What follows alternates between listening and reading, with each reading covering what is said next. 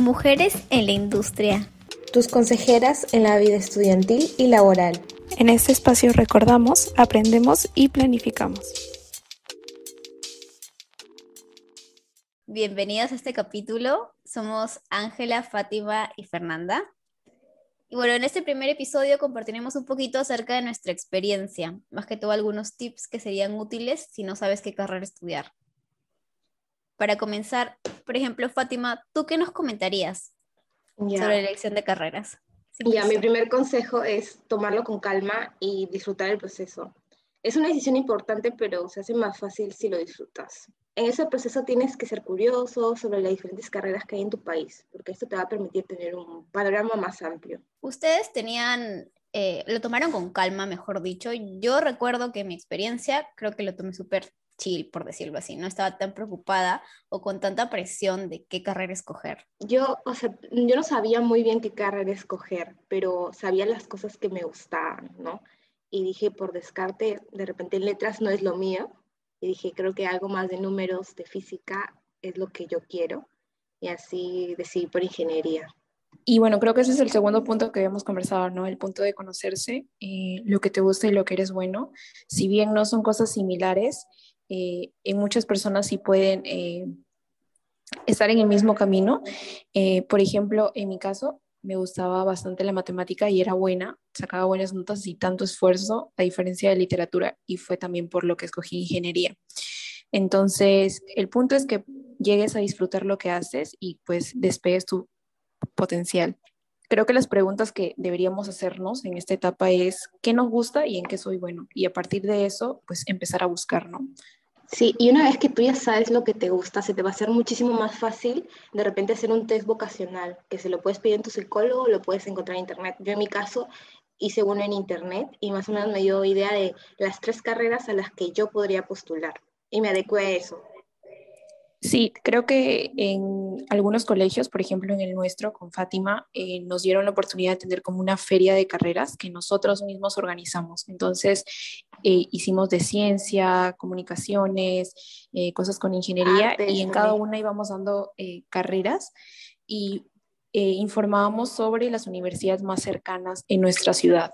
Y eso creo que nos ayudó también pues a, a poder discernir en cuál nos guiábamos. Y en tu caso, Fernanda, ¿cómo fue? En mi caso, en el colegio me hicieron un test vocacional y a mí me salió algo orientado a la ingeniería. No recuerdo si fue, si era específico que me decía ingeniería, o sea, qué rama de la ingeniería, pero sí recuerdo que me orientaba más a lo que eran números, porque yo también por descarte dije, no voy a estudiar nada que tenga que ver netamente con letras, porque no me atraía tanto, ¿no? Y bueno, de esta manera escogí un poco mi carrera. Pasando también al siguiente punto, creo que algo importante al momento de escoger tu carrera es investigar sobre el campo laboral y las demandas, ¿no? Sé que esto es a veces un poco complicado porque no sabes, bueno, eh, qué fuente es la fidedigna para encontrar esta información, pero simplemente es eh, buscar un poquito, ¿no? En internet, ver videos en YouTube y también si tienes algún conocido o un referente en tu carrera puedes conversarlo, ¿no? Siempre la experiencia de un profesional, sus consejos eh, pueden ser un insight bastante importante que te pueden guiar un poco a ver si eso es lo que quieres hacer o no. Es un poco tímido como en mi caso, que me consideraba en ese tiempo un poco más tímida de lo que soy ahora. Este, yo buscaba en YouTube y la verdad es que encuentras variedad, variedad de todo lo que tú puedes encontrar, de las personas que hablan sobre su carrera, sobre los cursos que han llevado, sobre los cursos que más les gustaron y más o menos las ramas que, que podrías decidir en tu futuro, a lo que te quieres dedicar. Sería bueno que también te puedas hacer unas preguntas, ¿no? ¿En dónde te gustaría estar? ¿Cómo te ves en un futuro? Eso tal vez te pueda ayudar a decidir un poco entre una opción y otra, ¿no? O orientarte en qué camino seguir. Sí, y yo creo que otro punto importante es que a veces nos enfocamos bastante en la carrera, pero dejamos el lado de la universidad, ¿no? O sea, ya encontré la carrera que quiero eh, y bueno, estudio en la universidad que está más cerca de donde vivo eh, y no realmente busco eh, las opciones que tengo, ¿no? Y es bastante importante porque no, no siempre todas las universidades dan el mismo enfoque a la carrera. Algunas pueden ser más teóricas, más prácticas y aquí esta oportunidad para buscar realmente qué es lo que quieres. En el caso de ingeniería, por ejemplo, ver si la universidad tiene laboratorios, eh, los cursos que vas a llevar y aquí pues eh, creo que todos coincidimos que lo más útil es el Internet eh, porque ahí puedes encontrar, entras a la página de la universidad, buscas la carrera y sí o sí te tiene que salir la malla curricular y ahí vas a poder ver los cursos, ¿no? Y algo que también comentábamos era que no siempre el 100% de la carrera te va a gustar, eh, porque como decíamos, la carrera en realidad solo es un puente para llegar a ser o hacer algo que, que tú quieres. Eh, entonces no siempre va a ser eh, chévere, por así decirlo, ¿no? O sea, ¿cuál fue, por ejemplo, tu experiencia, Fátima? ¿Cuál fue el curso que menos te gustó en la carrera? no quiero decir qué curso fue el que menos me gustó, pero de repente puedo decir el curso que un poquito más se me dificultó, ¿no? En mi caso fue la parte eléctrica, pero sin querer este, tuve la oportunidad de hacer mis prácticas pre en la parte eléctrica. Al ser un curso que se me dificultó tanto, no, se podría decir que no me gustaba en su entonces, pero una vez que ya tuve la experiencia, este, le, agarré, le agarré cariño, sí me gustó, y creo que también es importante darles oportunidades a esos cursos que no te gustan. Eh, Fer, en tu caso, ¿cuál fue tu experiencia? Mi experiencia, bueno, me gustaría contar un poquito más acerca de la elección. Yo recuerdo que cuando estaba buscando universidades, revisé mallas curriculares o, bueno, planes de estudio y descarté una universidad porque simplemente tenía tres historias y a mí no me gustaba la historia. Pero yo creo que eso es un poco darnos cuenta que no el 100% de los cursos que hay ahí nos van a gustar y a veces hay que ver, por así decirlo, un porcentaje, ¿no? Que tal vez por llevar tres historias no debí descartar esa universidad, porque tampoco iba a ser mucho tiempo, ¿no? Iban a ser dos ciclos y era un curso de pocos créditos que no consumía tanto tiempo, ¿no? Es más que todo centrarte en los beneficios que te da y eh, buscar más que todo la teoría aplicada. Este curso que se llama, no sé, Energía 1, por ejemplo, mm, leyéndolo una persona de quinto de secundaria tal vez no se puede imaginar cuál es el contenido de eso, pero orientándose un poco con un profesional o preguntándole a alguien de la universidad, a alguien que tal vez ya haya ingresado, esto para qué lo puedo aplicar, ¿no? En qué campo laboral puedo trabajar y así más que todo te puedes guiar un poco más. Sí, es un poco difícil también a un niño, a un chico, una chica de quinto de secundaria, ponernos y pensar, este curso, ¿para qué quiero este curso? ¿Para qué me va a servir este curso? Pues sí te vas a dar cuenta cuando estás en la universidad. Por eso es muy importante también pedirle eh, consejos a alguien que esté estudiando y te puede guiar, ¿no?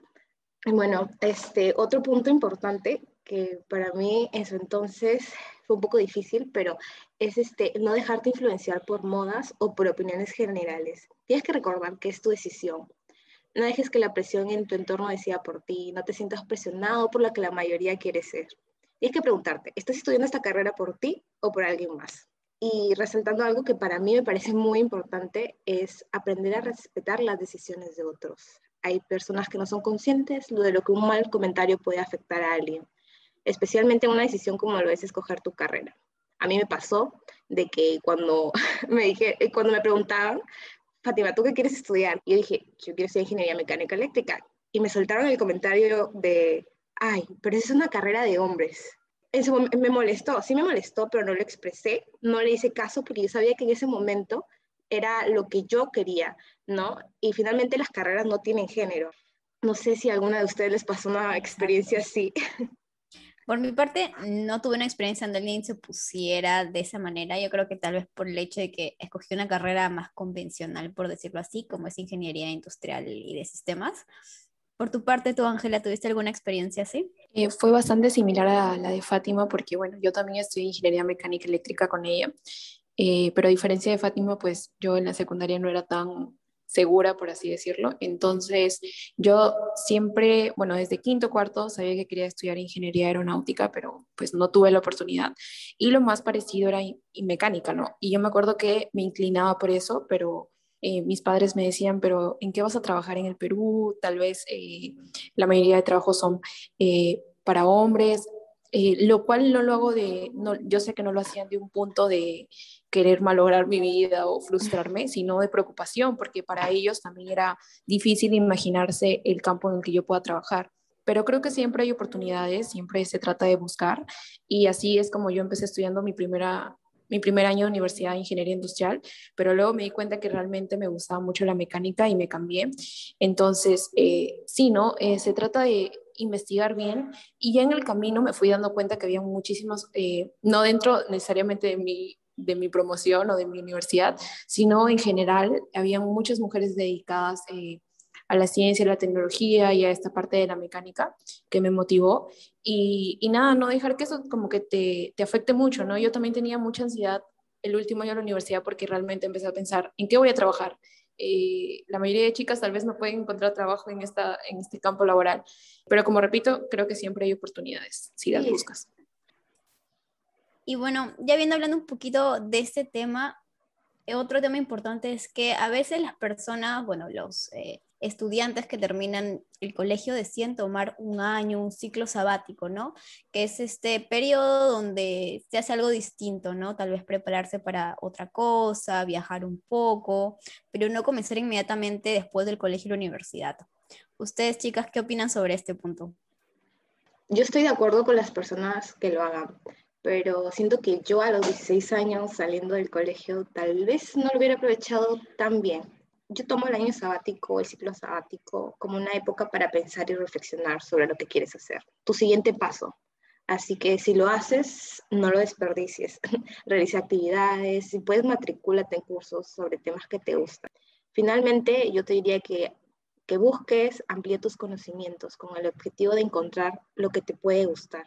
Sí, yo creo que lo mío va muy parecido a lo de Fátima. Eh, si tus padres te dan la oportunidad de seguirte apoyando durante ese periodo y te, y te dicen, ok, eh, tómate un tiempo para que puedas reflexionar, pues hazlo porque definitivamente a los 16, 17 nadie está en condiciones eh, al 100% de tomar una decisión tan grande, pero como dice Fátima, yo diría que lo aproveches al máximo, que te inscribas en cursos, tal vez en temas que dijiste, pucha, jamás me gustaría, no sé, arte, tal vez en el colegio no eras bueno, pues inscríbete en un curso, matricúlate, hay muchos cursos gratuitos, investiga, ¿no? A veces en que en el colegio tal vez no tenemos todas las oportunidades de poder ver bien qué nos gusta y puedes tomar este tiempo ya de manera independiente para averiguarlo.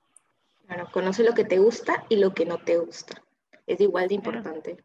Eso es clave. Yo tengo 22, ¿será que puedo todavía tomarme un baño sabático?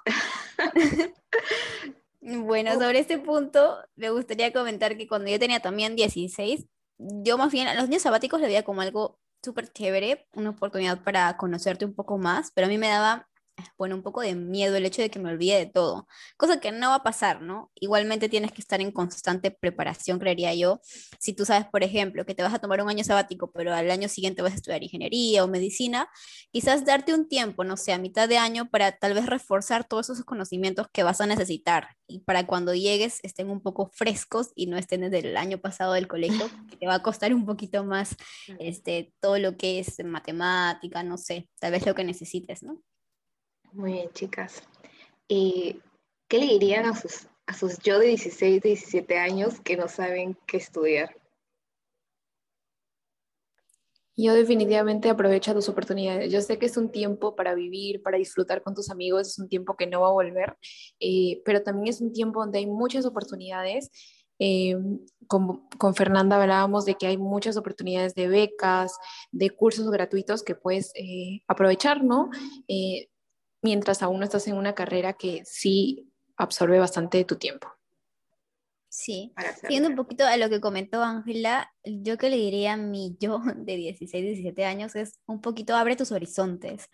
Creo que yo a esa edad simplemente me centré en que escogí la carrera, estudié en ese momento en la ciudad donde yo vivía, y bueno, donde vivo todavía, y no exploré un poco más allá. O sea, como mencionaba Ángela, hay un montón de oportunidades de becas, de, de, programas, incluso para considerarlo no solamente el hecho de que me puedo ir a otro lado y ya, sino considerar también un plan, hacer también la evaluación económica y todo eso de que salga rentable, por decirlo así, y poder hacerlo viable. Creo que me faltó un poquito explorar más allá porque yo no conocía de todas esas cosas que habían. Y si pudiera decírmelo, en verdad, cómo hago para, para regresar y, comentarme. Sí, porque en verdad, yo creo que si conoces tus opciones y tomas una decisión más consciente e informada, entonces vas a estar más seguro o segura de lo que termines haciendo. Sí, definitivamente. Yo siento que en su tiempo me contenté con lo que mi entorno me dijo que estaba bien, pero si hubiera conocido sobre otras oportunidades, tal vez las hubiera aprovechado. Entonces es por eso que tienes que disfrutar el proceso, porque se te va a hacer más fácil y puedes buscar más cosas, no sabes con lo que te puedes encontrar. Entonces yo me diría a mí misma que luche y que me esfuerce más por lo que quiero. Bueno, este, como para terminar, en conclusión, nosotros queremos decirles como primer consejo, que lo tomen con calma. Como segundo, que te conozcas. Sobre tercero, que investigues, ¿no? Sobre el campo laboral, las demandas. Sé curioso, sé curiosa, ¿no? Esta curiosidad te va a llevar a conocer nuevos caminos que tal vez te terminen gustando. Así, aquí no entra la frase de que la curiosidad mató al gato. No, no, no. Aquí la curiosidad le dio nuevas oportunidades al gato. Como cuarto, que investigues las ofertas de carreras, universidades o institutos. Y finalmente, no te dejes influenciar demasiado por tu entorno. Toma una decisión consciente sobre lo que quieres. Bueno, esto fue todo por este capítulo. Esperamos que les haya gustado. Pueden seguirnos en Instagram en arroba mujeres en la industria. Gracias por escucharnos. Hasta el próximo, episodio.